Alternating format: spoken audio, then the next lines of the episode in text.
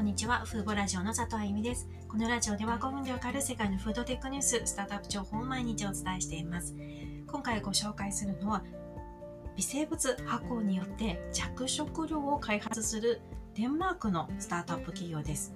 クロモロジックスという会社なんですが、このほどシードラウンドで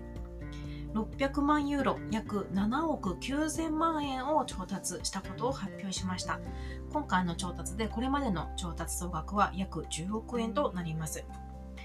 まだフードテックの中ですと着色料をアニマルフリーで作る企業って多くないんですけれどもいくつか登場していましてこのデンマークのクロモロジックスもそのうちの一つになります。以前ラジオでご紹介したことがある会社ですね。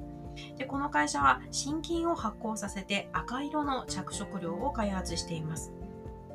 この微生物を使って代替タンパク質を作るというのは近年注目されている技術でしてその中でも、まあ、微生物発酵って大きく3つ特に主に2つに分けられるんですがこの会社が使っているのはそのうちの1つの精密発酵という技術になります。これによって作られる着色料はビーガン、後者、ハラールの食事にも使用できますので使用できますので今カルミンなど市場にある赤色の着色料はあの動物をベースにしているんですがより幅広いニーズに対応できるものとして期待されています。で、ここで精密発酵っていうものについて簡単に触れておきたいと思います。これは作りたいタンパク質を作るように遺伝子組み換えされた微生物を使う手法です。ただ微生物がタンパク質を作るんですけれども最終産物には微生物は含まれません。微生物が産出するタンパク質だけを最終産物として最終的に微生物は全て取り除かれます。このような精密発酵で代替タンパク質を作る企業フードテックはでは海外海外では非常に増えていましてあの取り組むスタートアップもちょっと前のデータですと1ヶ月に1社ペースでどんどん出ている状況ですね。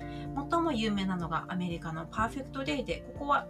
遺伝子組み換えした広報を活用して乳タンパク質を製造しています。この乳タンパク質アニマルフリーですが、すでにアイスクリームとして市販化されていますね。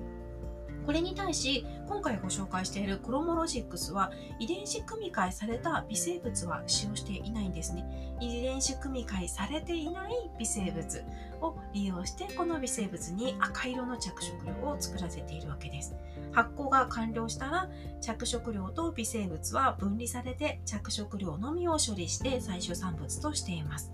ですので、あの、まあ、先ほどお話ししたパーフェクトデーのアイスクリームも遺伝子組み換え製品、食品にはならないんですが、あの、人によっては、こう、製造工程でその遺伝子組み換え工法を使っているという点で、敏感な方もいると思うんですね。私は全然気にしない派ですけれども、ただ今回のデンマークのクロモロジックスの場合は、ま使う微生物そのものが遺伝子組み換えされていないものですので、より多くの人が受け入れやすいのかなと思います。でこの数十年で天然着色料市場って合成着色料を上回ってもう天然のものが主流となりつつあるようなんですね。しかしいくつか天然の着色料には課題がありましてその一つがあの今市場にある赤色の着色料そのそれはあのカルミンというものですねそれはエンジムシのメスの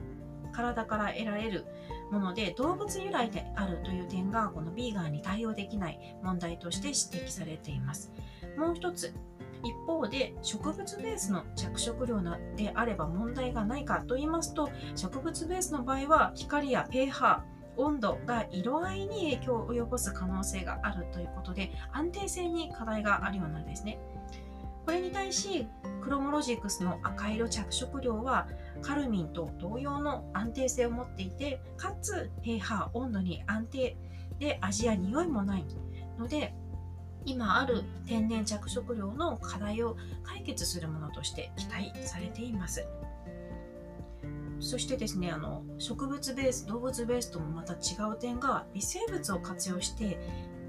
あの室内の工場施設の中で生産できますので天候に影響を受けないんですよね。室内で年間を通じて安定した製造が可能というのも大きなメリットだと思います。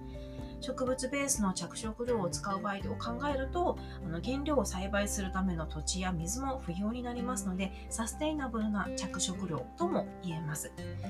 で現在クロモロジックスはアメリカとヨーロッパでの許認可取得に向けて取り組んでいるそうなんですね。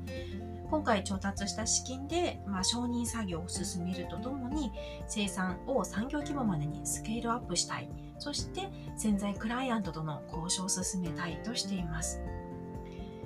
こう何社かきっといろいろな声がかかってると思うんですけど今回の調達をベースとしてさらに多くの食品企業と交渉し試験運用を進めたいと発表していました。あの今はまだ赤色の着色料のみなんですが長期的には黄色やオレンジ色など他の製品開発もしたいと考えています今回はデンマークで登場した微生物発酵により着色料を開発するクロモロジックスという会社をご紹介しました。今回も最後まで聞いていただきありがとうございました。ではまた次回のラジオでお会いしましょう。さようなら。